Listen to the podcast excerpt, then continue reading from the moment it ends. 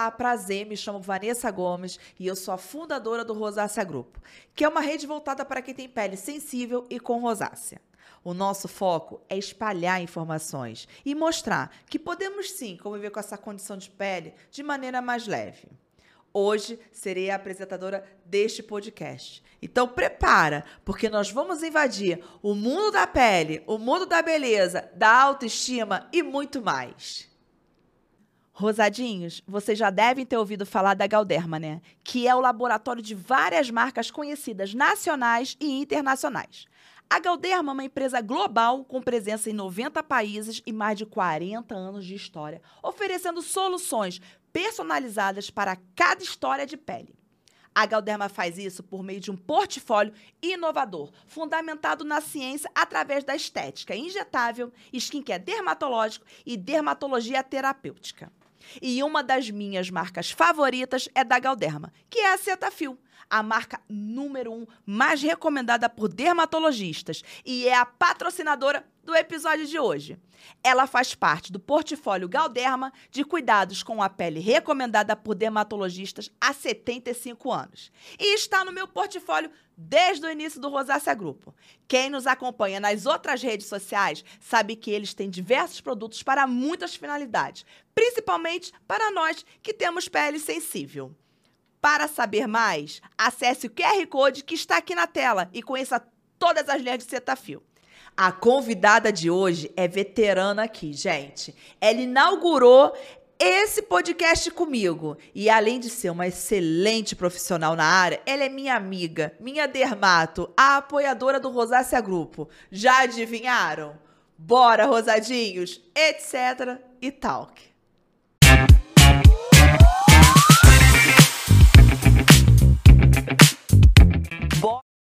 Atenção, rosadinhos, porque esse episódio vai balançar tudo. Primeiro, minha dermatologista, né, que está aqui agora, e vamos falar tudo sobre o envelhecimento, sobre menopausa, e eu tenho certeza que esse episódio vai ser muito útil, tá? Mas antes de eu chamá-la aqui, eu vou apresentar o currículo dela. Vamos lá especialista em dermatologia pela Sociedade Brasileira de Dermatologia, na qual também é membro.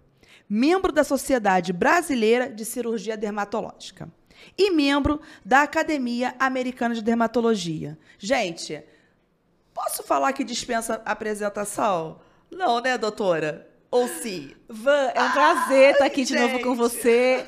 Mais um episódio do Etc. Talk, que eu sou super fã oh. e fico super honrada de poder participar mais uma vez. Doutora Daniela, você sabe o quanto isso é importante para mim quanto é importante para meus rosadinhos. Os meus rosadinhos já confiam em você. já me mandam um direct. Ó, pergunta da doutora Daniela. É sempre assim. Então, eu quero muito agradecer o seu carinho, o seu apoio. Não só com a Vanessa, mas sim com o Rosácea Grupo. Muito obrigada por você estar sempre aqui. comigo. E, gente, ela tá, ela tá assim cansada, a gente sabe, ela veio de uma viagem, muito sucesso dessa viagem, né? E tá aqui, ó, comigo para apresentar esse episódio. E aí, mais uma vez, é, eu quero dizer o quanto você é especial. Eu que agradeço o convite e é um prazer participar mais uma vez e conte sempre comigo. Ah, você também comigo. então vamos começar? Bora. Vamos falar um pouco sobre o envelhecimento e a gente queria saber como é que é, a pele muda nesse, nessa fase, né? É, como, porque, enfim. Então, a gente, o processo de envelhecimento ele tem tanto fatores intrínsecos, que são aqueles fatores geneticamente determinados, como fatores extrínsecos, que são os fatores externos que atuam no nosso envelhecimento. E cada vez mais a gente vai vendo que esses fatores extrínsecos são super importantes, que é a questão do sol, da poluição, do tabagismo, do sono, do estresse, como manejá-lo. Então, é super importante a gente ter decisões, tomar decisões e escolhas que nos ajudam a envelhecer bem. Então, usar o filtro solar, não fumar, é, higienizar bem a pele para se livrar desses malefícios da poluição, manejar bem o estresse, dormir bem. Então, tudo isso é importante. E conforme a gente vai envelhecendo, algumas coisas vão mudando na nossa pele. E na mulher é bem importante a questão da menopausa pelas alterações hormonais. Então, a gente sabe que o pico do estrógeno, que é esse hormônio que é super importante, é por volta dos 25, 30 anos. A partir daí, ele começa a diminuir, primeiro lentamente, depois vai se intensificando, e por volta dos 50 anos, a mulher já tem metade do estrógeno. Isso está muito relacionado a várias alterações da pele. É me, acho que eu fugi um pouco da pergunta. Não, porque esse negócio de menopausa envolve tanto a gente, né? Esse assunto, esse negócio, esse assunto de menopausa envolve tanta gente, né? É, e assim, a menopausa acontece por volta dos 50 anos, na grande maioria das mulheres, mas tem um período que chama perimenopausa, que varia de 2 a 8 anos antes. Então, por volta dos 40 a 42, grande parte das mulheres já está nesse período de perimenopausa e já pode apresentar vários sinais e sintomas na pele. Tá, a gente vai chegar lá. Tá, vamos chegar lá. Até porque eu tô nessa fase, né? Então você já está sentindo algumas alterações, né? Muitas alterações. Muitas. É, quais são os sinais que a gente percebe assim, estou envelhecendo? Então, os dois principais sinais são a, a, o ressecamento da pele e a flacidez, que vem acompanhada das rugas, de alguns outros sinais mais relacionados assim ao envelhecimento da face, que a gente pode notar. Então, é, a, o ressecamento da pele é o mais importante, ele pode acontecer não somente na face, mas em todo o corpo, e a flacidez.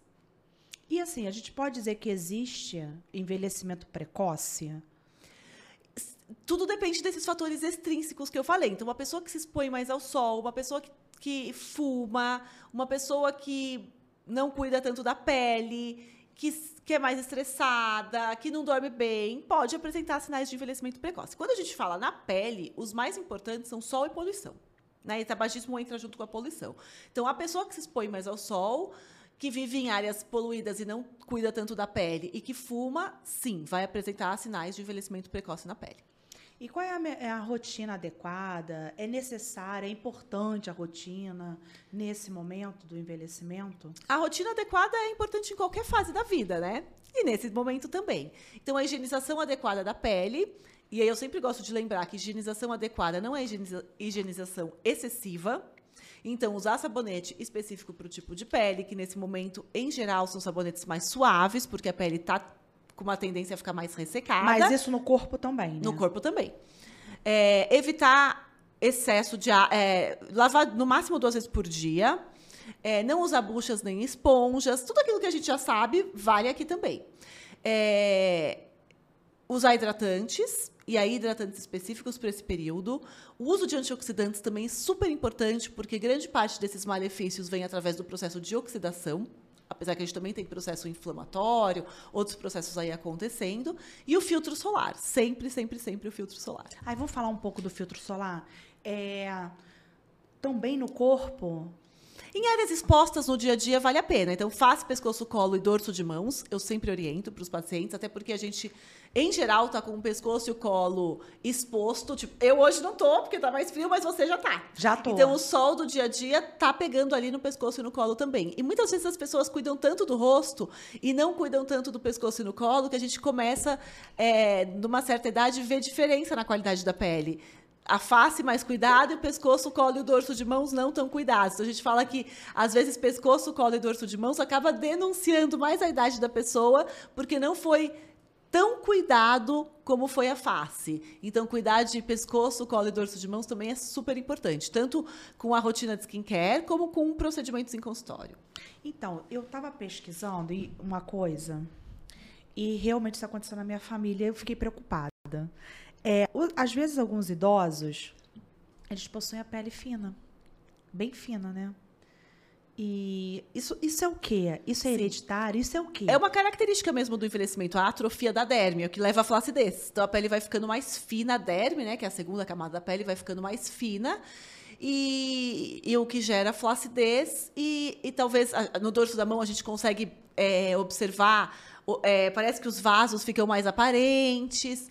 É, no braço, a gente também pode observar essa diferença da qualidade da pele. Então, essa atrofia da derme é bem característica do processo de envelhecimento. Meu e a gente tinha... trata bastante isso, né? A gente uhum. trata isso com bioestimuladores de colágeno, com tecnologias que estimulem o colágeno, porque a gente vai tendo essa diminuição do colágeno e a que dá essa densidade ali na, na derme, né? Colágeno, ácido hialurônico, elastina, tudo isso vai diminuindo, a pele fica mais atrófica.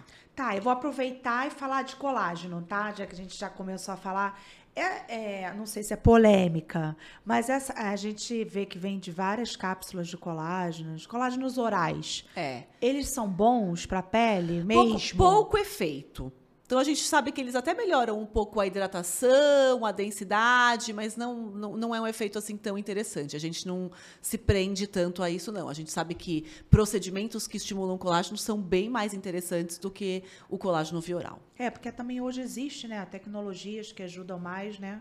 Sim, a gente tem muito mais evidência científica nesses procedimentos do que no próprio colágeno via oral. Uma alimentação adequada é sempre super importante, é um dos fatores extrínsecos, eu esqueci de falar. A dieta. Então, uma alimentação adequada, rica em proteína, isso é muito mais importante do que ingerir as cápsulas de colágeno. Pouca evidência científica em relação ao, ao benefício dessas cápsulas ou, ou dos pozinhos. Melhoram, mas não é nada uau como é o transforme, né? Como Isso. Como os procedimentos, a gente tem muito mais evidência dos procedimentos do que do colágeno oral.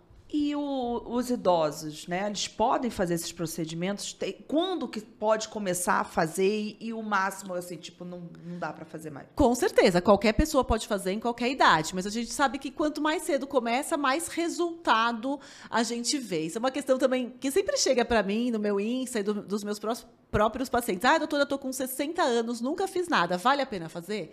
O que eu converso com os meus pacientes é que sempre vale a pena. A gente sempre vai ter melhora. Mas, claro, uma pessoa que começa a se cuidar aos 30 já, já chega melhor e continua melhor quando vem se cuidando com frequência, fazendo os procedimentos, usando o skincare adequado. Uma pessoa que começa aos 60, ela vai ter melhora, mas ela tem que fazer um investimento maior nos procedimentos, fazer um número maior de frascos, por exemplo, de bioestimuladores, um número maior de disparos do ultrassom microfocado ou de outras tecnologias para ter benefício. Então, sempre tem. Só que quando começa mais tarde, o investimento tem que ser maior.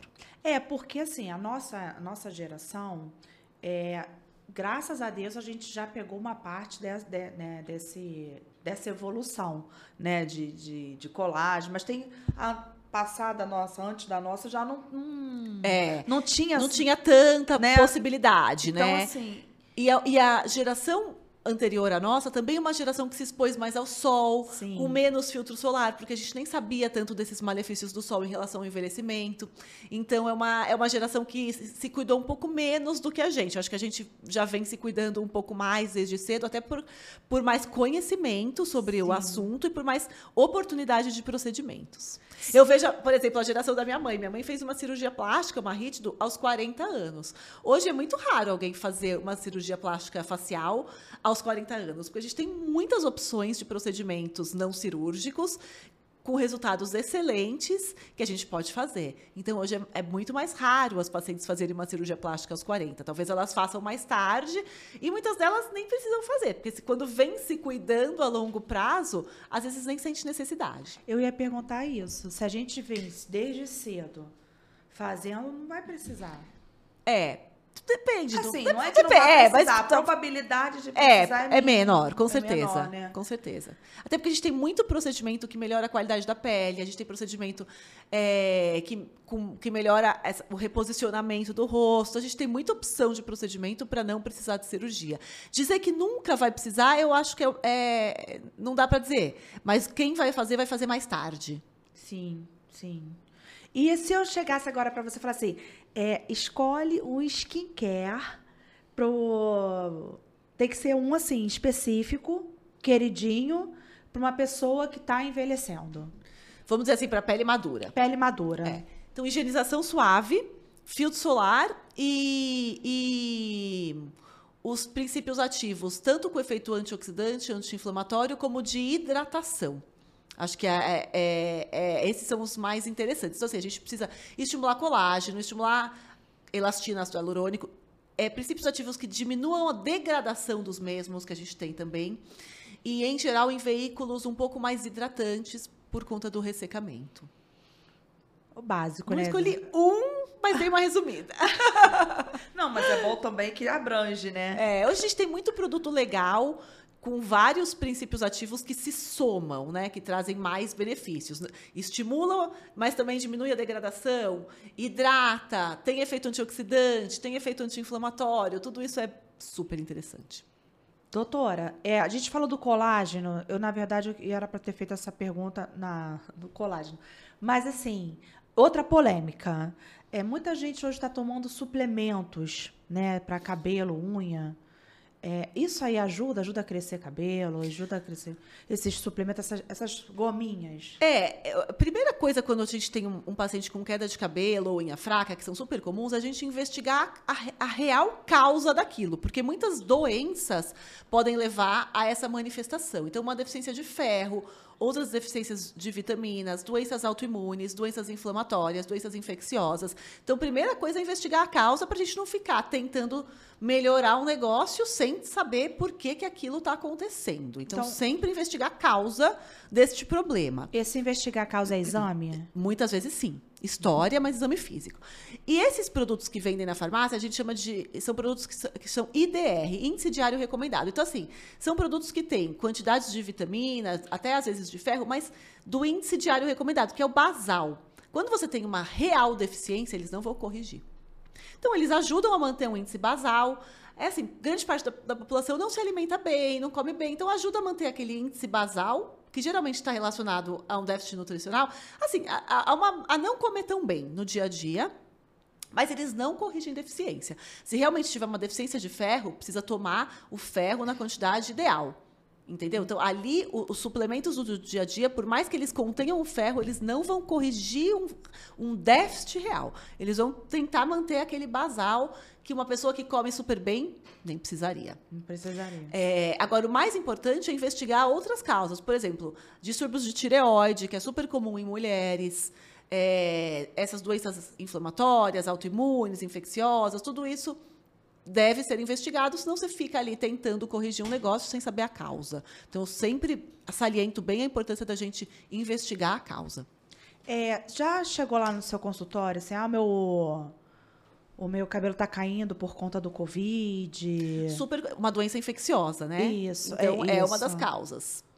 A gente trata, a gente é, maneja bem, vai, vai ver a, a, intensidade daquilo, como a gente vai tratar. Então, o Covid foi bem, é, bem marcante por ser uma doença infecciosa que também levava a queda de cabelo. É, que aí não, não, não adianta suplemento, tem que investigar, tem que muitas vezes é autolimitado essa queda após essas doenças infecciosas. Então, elas vão melhorar independente do suplemento ou não. Ou não. É como, em média, demora uns três meses para melhorar, a pessoa começa a tomar um suplemento e acha que melhorou pelo suplemento, mas grande parte das vezes nem foi. Nem foi, né? É. Doutora, agora a gente vai pro quadro do cravo e a rosa, Bora. tá? É aquele quadro que você indicando, achando tudo bem, é rosa, se não, é cravo. É cravo tá. tá? Vamos lá, primeira imagem. Hidratação. Cravo rosa? Rosa.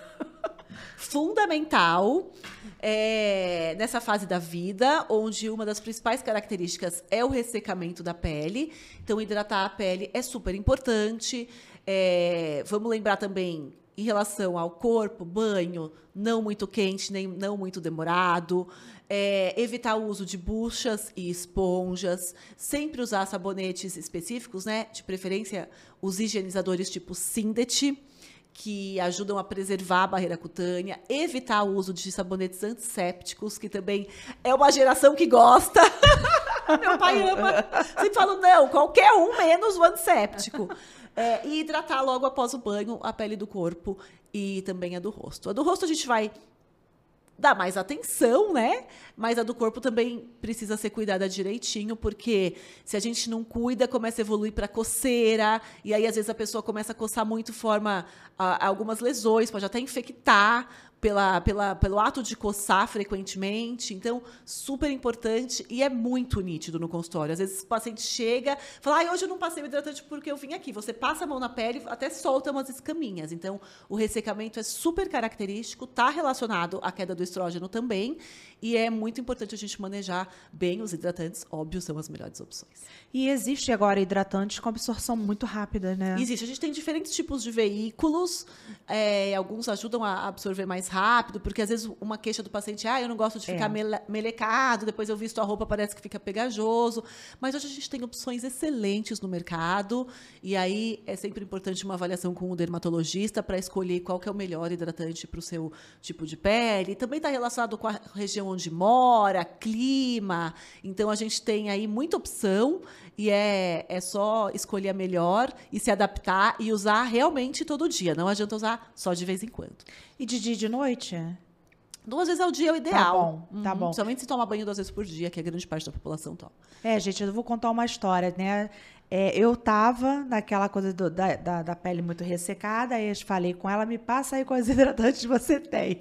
Aí eu fui e mostrei pra ela, esse. Então, assim, e eu tô usando e deu muito certo. Então, é importante acompanhamento do dermatologista nesse momento, mesmo, ah, só uma hidrataçãozinha, não.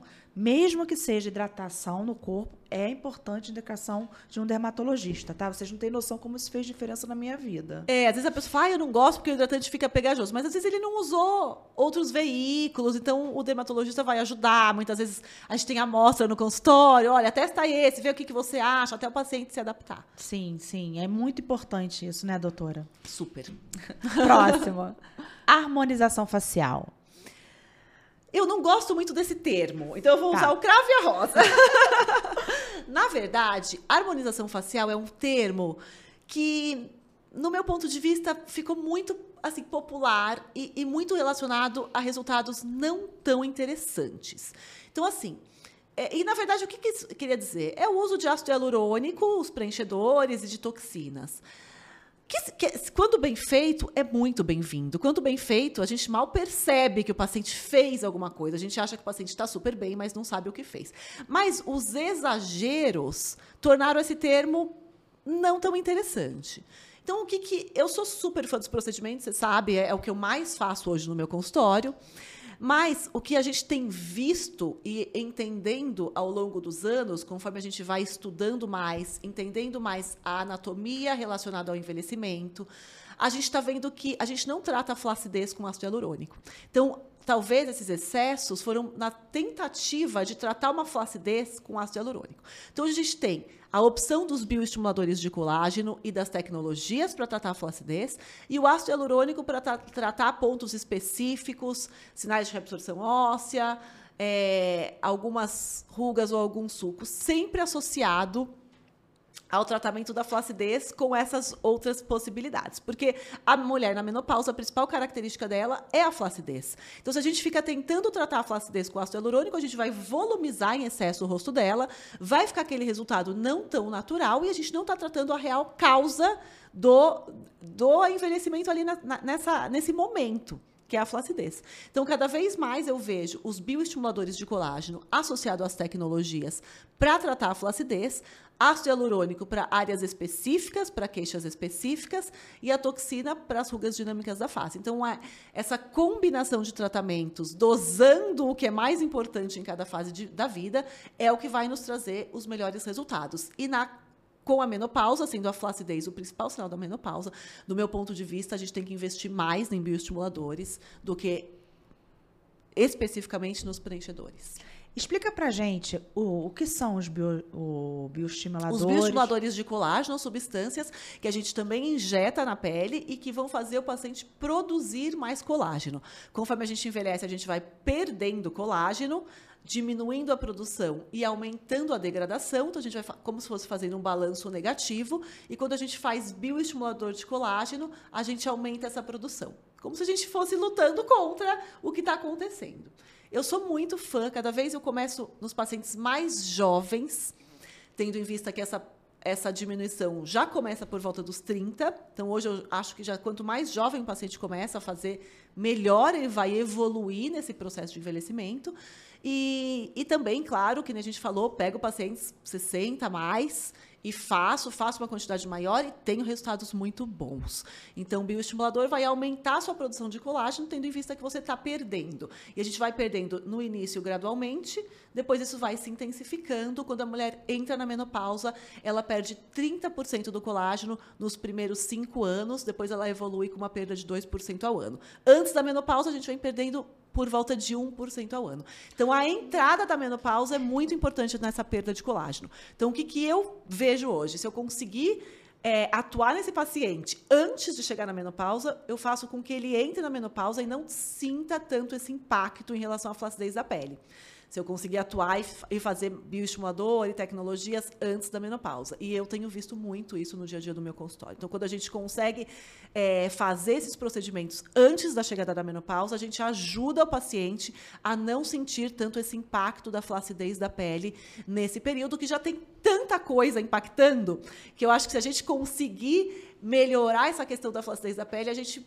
aumenta, melhora a autoestima do paciente, faz com que essa, essa passagem seja menos dolorosa do ponto de vista dermatológico. Então, eu vejo os bioestimuladores como a chave do sucesso em relação à flacidez da pele nos pacientes nessa perimenopausa.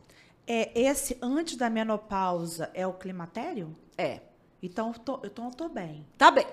Então, Se tá, a gente fizer nesse gente momento, fez- a gente já vai sentir dois. menos o impacto. Isso. Tá, e aí, vou aproveitar já o enredo e falar da bolsa de colágeno. É a poupança de colágeno que a gente poupança fala. É de- como é. o paciente vem perdendo. Se a gente faz alguma coisa que estimule ele a ganhar, ele faz uma poupança. E não, não, não prejudica, né? Não Tipo, prejudica. não. Exce- excesso, claro, excessos também não são ideais. Mas a Sim. gente consegue dosar bem, a gente tem. É, a gente faz uma conta, mais ou menos assim, um frasco por década de vida, quando, é, do, do ácido polilático, né, que é o Sculpta, que é o que eu mais uso. A gente tem alguns, alguns cálculos ali que a gente vai fazer, mas isso não é totalmente matemático, porque tudo depende das características de cada paciente. Então, tem alguns pacientes que a gente pode estimular mais, outros menos, dependendo do formato do rosto, das características individuais. Então, é, a gente sabe os pacientes que vão responder melhor, os que vão responder pior. Isso está muito relacionado a estilo de vida. Então, pacientes veganos respondem pior. Pacientes que se expuseram é, muito ao sol, né, uma, uma exposição solar intensa ao longo da vida, tende a responder pior. Então, esses pacientes a gente pode fazer uma quantidade maior para que ele tenha mais resposta. Então, a gente vai avaliar individualmente cada paciente, tanto a história clínica como as características ali do exame físico, para indicar a quantidade ideal para cada paciente. Entendi. Então, gente, bora fazer poupança de colágeno. Eu sou muito fã da poupança de colágeno. Não, e o bom é que é, é fazer com pessoa que entende, né? Eu, por agora você está falando, acho que eu, nós entramos numa fase boa, porque eu comecei o climatério ano passado, a gente já fez Sculptra, né? É. E já fizemos outra forma, então Vai mantendo, agora vamos a gente vai indo, mantendo. vamos É. indo. E a gente vê uma diferença boa, né? Tipo... Ah, vê, é nítido, Vê, né? faz fica, assim, A pele fica mais é, colada, Fica mais né? colada, Isso. total, gente. É muito, É muito legal. impressionante. É. Acredite que isso dá muito certo. É. Próxima. Rir muito, sorrir muito. É, faz bem pra pele, faz bem. Sempre, né? Ser Sempre. feliz faz bem pra tudo. É super importante a gente manejar muito bem o estresse, né? Eu, hoje, quando a gente está, quando eu estou numa, numa primeira consulta com o paciente, antigamente eu perguntava: ah, você é, você é estressado ou não? Hoje eu já pergunto: você maneja bem o seu estresse? Porque assim. Estresse todo mundo tem, problema todo mundo tem. O que vai mudar é a maneira como você lida com isso. Então, eu converso bastante com os meus pacientes sobre manejo do estresse. O que, que a gente vai fazer para manejar o estresse. Então, uma atividade física, é, uma atividade que te dê prazer. Então, é, tocar um instrumento, fazer uma, uma aula de arte. É, manejar da melhor maneira possível, ser feliz, porque quando a gente é feliz, a gente tudo fica bom na nossa vida, Não, né? fica tudo mais fácil, É, né? então, óbvio, né? man- Manejo do estresse é algo super importante e cada um vai ter que desenvolver a sua maneira melhor de fazer isso. E isso não é novidade para ninguém, mas eu acho que sempre quando você está numa consulta médica e você aborda esse tema, acende alguma luz e te faz melhorar alguma, algum, algum quesito da sua vida para que você seja mais feliz. Então, vamos sorrir muito, né, doutora? Vamos! Eu queria saber quais são as manifestações mais comuns da pele que aparece no envelhecimento. Então, as principais manifestações é o ressecamento. Isso está relacionado à barreira cutânea, a diminuição de ácido hialurônico, que também diminui com a idade. É, algumas tem alteração de pH, várias alterações de barreira cutânea acontecem, gerando esse ressecamento. E a flacidez, pela diminuição de colágeno, elastina e, e sub, substância fundamental amorfa, que a gente chama, que é, é, são vários elementos, entre eles o ácido hialurônico. Então, a diminuição de todas essas substâncias leva à atrofia da pele, que a gente já falou, e à flacidez.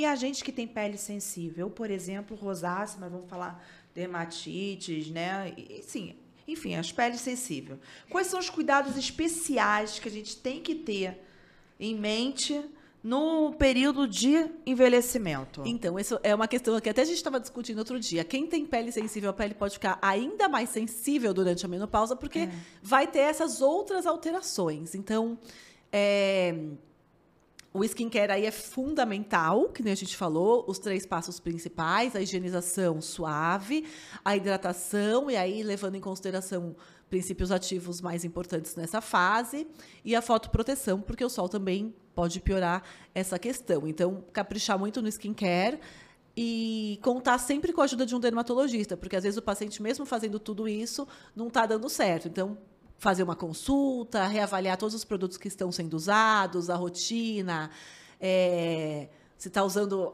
é, às vezes está usando alguma esponjinha, alguma coisa. Então, conversar com o dermatologista para alinhar todos os, os, passos do skincare para manejar bem esse ressecamento e esse aumento da sensibilidade que pode acontecer durante a menopausa. Tá, vamos, então vamos, assim, minha pergunta na menopausa, assim, eu tenho rosácea. É, a pessoa tem dermatite. Aí quando a gente, nós mulheres entramos no climatério, entramos na menopausa, aqueles calorões, aquela, isso tudo pode piorar. Eu sei que a pele vai ficar mais que você acabou de falar, mas assim, o meu vermelhidão na rosácea pode, vai piorar? É, pode na verdade, piorar. a vermelhidão é que tem o flushing da menopausa. Então você pode é. passar a ter o flushing da menopausa e ficar vermelha pelo flushing da menopausa. E a questão que pode piorar é essa questão de barreira cutânea que já, a, por exemplo, a, a, o paciente com rosácea, com dermatite, já tem alteração de barreira cutânea e ainda vai ter mais essa alteração da menopausa. Então, cuidar direitinho dessas maneiras como a gente falou para evitar esses sintomas mais chatos. Que é muito chato, né? É muito. Tu é a favor a, a reposição hormonal? Se não tiver contraindicação, eu sou. Mas é na questão da pele. Como é que seria essa reposição hormonal? A paciente que faz reposição hormonal tem benefícios na pele. Tem benefícios. Tem benefícios. Mas a, a, questão, a queixa da pele não vai fazer com que o ginecologista faça a reposição hormonal. Então, existem alguns critérios para que ele faça a reposição hormonal. E a queixa da pele não é um dos critérios. Se você tiver demais critérios que façam o seu, o seu ginecologista é, entrar com a terapia de reposição hormonal, com certeza você vai ter benefícios na pele. Mas a queixa da pele, especificamente, não vai fazer com que ele entre. E tem acne hormonal na menopausa? A menopausa causa é, acne é, depende? Do, do, do, do hormônio que for ser usado né? Da, do, de qual hormônio vai ser usado. Geralmente com o estrógeno, que é o que eles fazem a grande parte da reposição hormonal, e se o paciente tiver útero, precisa fazer a progesterona também para proteção do endométrio. Em geral, não. Mas muitas vezes os, os, os pacientes também usam testosterona. E aí, se usar testosterona, pode ter alterações de pele, cabelo, acne, oleosidade, aumento de pelo, queda de cabelo. Aí vai depender de qual hormônio está sendo usado e a dose. Doutora, eu tô tendo muito ressecamento. Agora né, a gente está tratando, não, mas assim, eu tive muito ressecamento é, agressivo na pele. Foi um ressecamento assim, eu não tinha, e justamente em uma região que foi daqui até a minha coxa. Eu lembro de você me falando. Não foi? Uhum. Daqui. Foi um agressivo, tipo lixa, né? Isso é, faz tem parte explicação. Faz parte desse ressecamento da pele que acontece da menopausa. Agora, de, de, ser uma área específica, não tem tanta explicação. Não, ressecou tudo. é, assim, geralmente resseca tudo. Resseca tudo, mas a agressiva mesmo foi nessa lateral aqui. É. Nas laterais, agressiva. O restante ficou ressecado. Não sei se é, às vezes, pelo atrito de alguma, de alguma roupa, não sei explicar, porque, teoricamente, é para o ressecamento acontece na pele como um todo. E a menopausa pode trazer alguma doença de pele? Ou não? Não, a menopausa em si não. Traz essas características, essa mudança da pele. E existem algumas doenças de pele que são mais características de idoso. Mas isso independe da menopausa. É, a menopausa a gente tem que ter o acompanhamento de um ginecologista, Com importantíssimo, e de um dermatologista, gente. É bom sempre alinhar isso, né, doutora? Porque tudo E de outras especialidades também, às vezes um cardiologista, Bom. é, porque tem alterações também relacionadas à parte cardiovascular. Então a menopausa tem, tra- traz muita alteração é, na saúde como um todo. É importante um acompanhamento multidisciplinar, que a gente chama, então ter vários profissionais da saúde cuidando da mulher nesse momento, de preferência profissionais da saúde que sejam especialistas nesse momento. E não somente médicos, mas também psicólogos, nutricionistas, outros educador físico, outros profissionais de saúde para ajudar a mulher a passar por essa fase de uma maneira é, mais tranquila, né? Então, exercício físico, é, cuidar da alimentação, cuidar da, da questão emocional. É, isso que eu Tudo mente, isso né? é muito importante. Porque muda mesmo. A gente tá bem, daqui a pouco a gente não tá bem. E daqui a pouco tá Oscilações bem. de humor é, É horrível. É uma característica já da perimenopausa, né? Você acredita que uma vez Irritabilidade, Isso. alteração de memória. Não, você acredita que uma vez eu acordei e falei assim, gente, essa não sou eu. Não acordei eu. É.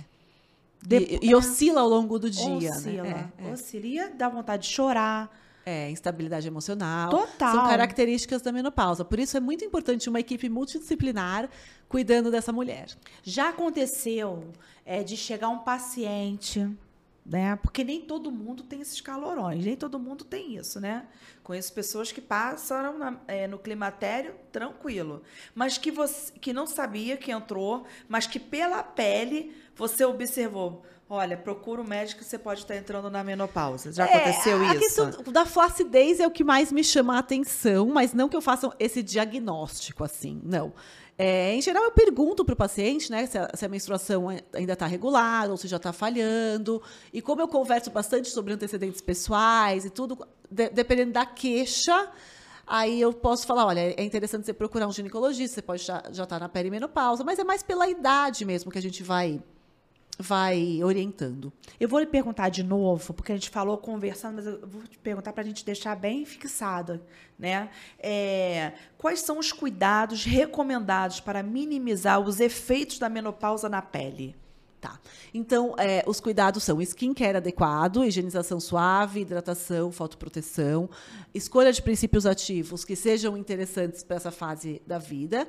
E em relação aos procedimentos, procedimentos que estimulem o colágeno. Então, isso é o que eu faço com os meus pacientes lá no dia a dia do meu consultório. Então, tá chegando na menopausa, é a hora de estimular mais colágeno, é a hora de fazer bioestimuladores, é, tecnologias que estimulem o colágeno e ajustar bem esse skincare. Porque as duas maiores queixas são o ressecamento e a flacidez. Então, a gente vai atuar nessas duas maiores queixas. E é, é muito importante a gente cuidar da pele, porque a gente já não está bem. A gente já sente milhares de Isso. coisas. Então, assim, se você vê que a sua pele tá boa, que a sua pele tá lisa, eu adoro quando eu faço assim vejo. É uma sensação boa. É, a questão da pele vai piorar a autoestima, que já não está tão boa nessa fase É, da vida. É. Exatamente. Então, se tiver tudo ok, se estiver hidratado, se você estiver fazendo um procedimento, isso tudo eleva a autoestima. Com Então, certeza. Agora, eu também gosto de orientar essa questão do estilo de vida. Então, comer bem. é, Eu acho que é super importante ter a orientação do, do nutricionista, porque por mais que a gente se alimente bem, o, o nutricionista vai trazer al- algumas dicas e algumas orientações que são importantes. Por exemplo, a, a proteína, a gente precisa aumentar a quantidade de proteína nesse momento.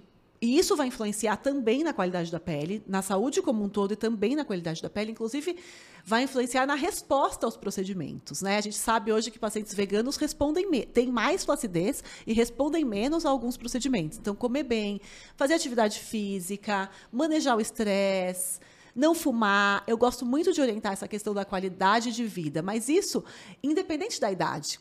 Quanto mais cedo a gente começar a melhorar tudo isso, melhor a gente vai chegar nesse momento. Só que nesse momento é ainda mais crucial.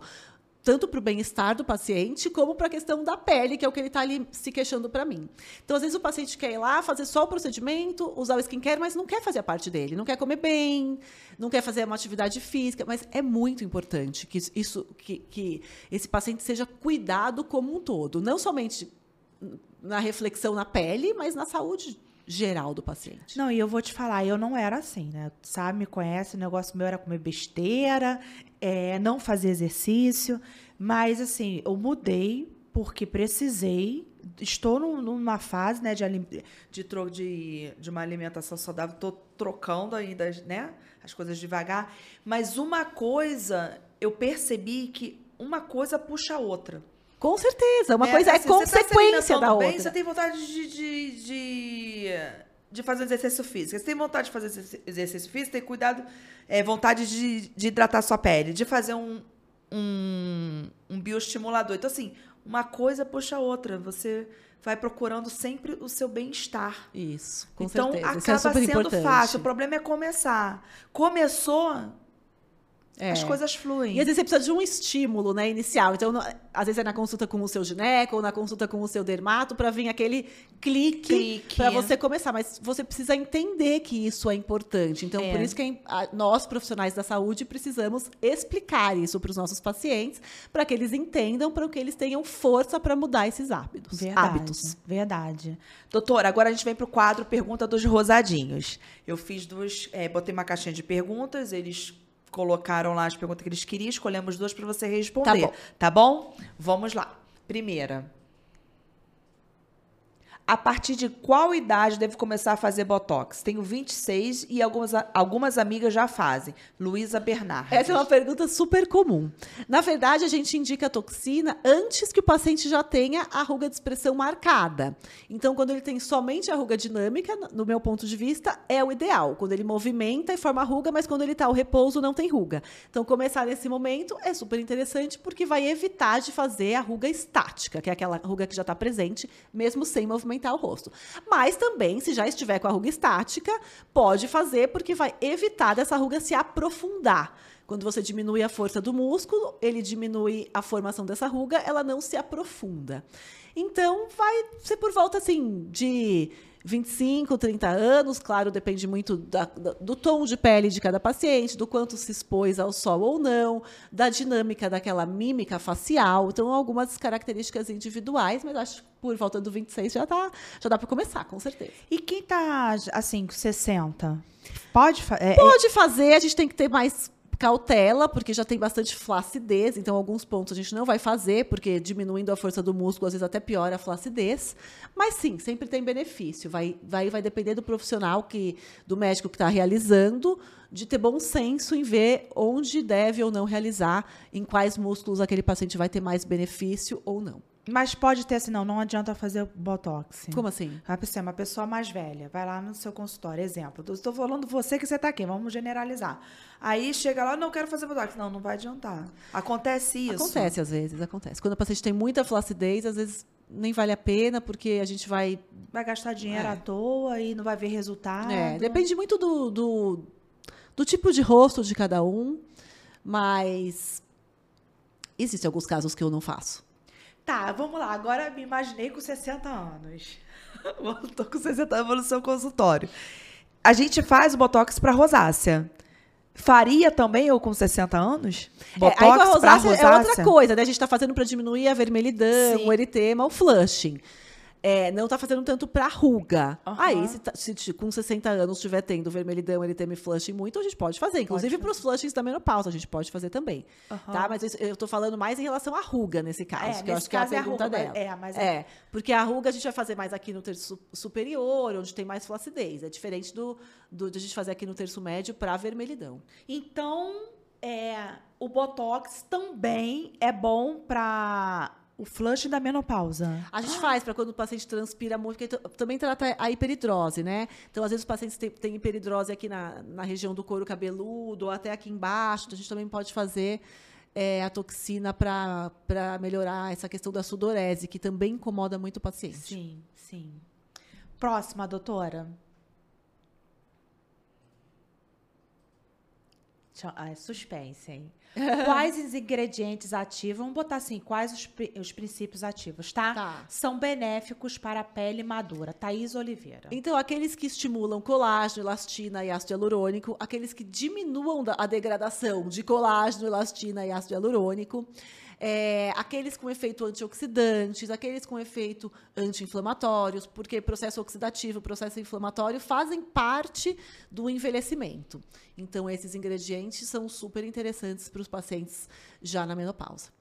E gente, agora acabou as perguntas dos rosadinhos, mas eu quero saber o que te deixa rosadinha. o rosadinho não é de rosácea, não. É aquele rosadinho que te deixou tímida, né? É, feliz. A gente Sim. respondeu isso da outra vez da e eu outra... já não lembro o que, que eu falei. Você, acho que você falou que da, que eu falei, Ivan? de não reconhecer as pessoas, não foi? Ah, porque eu sou míope, né? É, é, é. isso, é. Pode, pode ser, ser outro? Pode, pode ser, pode ser que te deixou feliz, é, te deixou não estava preparada para essa de novo. é porque pega a gente, é tanta coisa que é. pega a gente de surpresa. Ah, talvez é, essa questão de, de não reconhecer as pessoas por não enxergar é, é, o que mais me incomoda. Tanto que eu vivo cumprimentando as pessoas, às vezes, sem nem conhecer. O que você está cumprimentando as pessoas? Ah, eu achei que era outra. Eu prefiro cumprimentar mais do que cumprimentar menos. Eu acho que isso é uma coisa que me incomoda bastante, porque eu acho que é, é, é, muito ruim você passar por uma pessoa e não cumprimentar. É muito feio. Então, isso é uma questão que me incomoda. E agora, quando eu coloco lente, né? Também já estou aqui com meus quase 45, é, também muda. Eu coloco a lente para enxergar de longe, não enxergo de perto. Então, essas questões aí são, são questões que me, me incomodam um pouco. Doutora, acabou. Ai, eu queria mais, mais, mais, mais. Deixa pra, já um pouquinho pro próximo. Parte 3. Parte 3. Parte 3. Gente, a gente já tem um episódio com a doutora Daniela Pimentel. Inclusive, foi o primeiro episódio é, do nosso podcast, que não poderia ter sido outra pessoa, porque é, além de ser minha dermata, é minha amiga, me apoia. Então, a gente já tem um episódio, nós vamos colocar aqui embaixo para vocês acessarem. E ali ela explica tudo sobre rosácea, né? E tá um episódio fantástico e muito informativo. Mas eu quero te dizer o quanto que eu tô orgulhosa é, de ver o quanto você tá se expandindo. É, me dá aquela sensação de tanta felicidade. É, de ver você viajando, representando o Brasil, falando, aprendendo. Você sabe o quanto eu sou sua fã. Obrigada, Van. Por, por, por tanto que o quanto que você é inteligente, esforçada feliz. Obrigada. Né? É, e que faz muito bem as pessoas. Você é uma pessoa além de, de uma médica, né? Você é uma pessoa que faz o bem para as pessoas, pelo menos para mim, você me faz muito bem. Muito obrigada. Então, eu quero muito é, novamente agradecer e dizer que você pode contar comigo para o que der e vier. Eu sei, eu sei. E você também pode contar comigo. Agradeço mais uma vez, é sempre uma honra estar aqui com você. É, conte sempre comigo nos seus projetos. E muito obrigada mais uma vez pelo convite. Não, e assim, é legal, porque eu falo que eu tenho um projeto, ela não quer nem saber o que, que é. Vamos. Vamos embora. E eu quero também mandar um beijo para todo mundo da Evive, a doutora Daniela, né, atende na Evive, uhum. é, em São Paulo. Deixa eu deixar o endereço aqui. Quero mandar um beijo para todo mundo, que você sabe que eu sou mega fã da sua equipe. Obrigada. Né? Ó, se é uma coisa que me deixa feliz, é quando eu recebo elogio em relação à minha equipe. Eu fico super satisfeita. As suas redes sociais também já tá aqui, né? Então, vambora lá, vamos seguir, que eu tenho certeza que vocês vão aprender muita coisa. Obrigada, Van. E já estou esperando o próximo episódio. Vambora. Vamos pro próximo, hein? Beijo. Beijos. E chegamos ao final de mais um episódio. Se você gostou, vem aqui embaixo, dá um like e comenta. Se você quiser fazer pergunta para o próximo episódio, comenta aqui embaixo porque nós estamos de olho. Além de estarmos aqui no YouTube, nós também estamos nas principais plataformas de áudio: Instagram, TikTok e Facebook. Então bora lá, tá? E ó, precisando de mim, bora rosadinhos, etc e tal. Nada melhor do que se sentir bem na própria pele. E amar o seu reflexo. Celebrando tudo o que ele significa. A nova linha Cetaphil Healthy Renew contém peptídeos purificados que promovem a ação pró-colágeno e antioxidante. Além disso, ainda contém extrato de gás com ação antiglicante e extrato de oriza sativa. Tudo isso para promover uma pele rejuvenescida e mais saudável em duas semanas. Cetaphil cuida da sua pele, você cuida de você.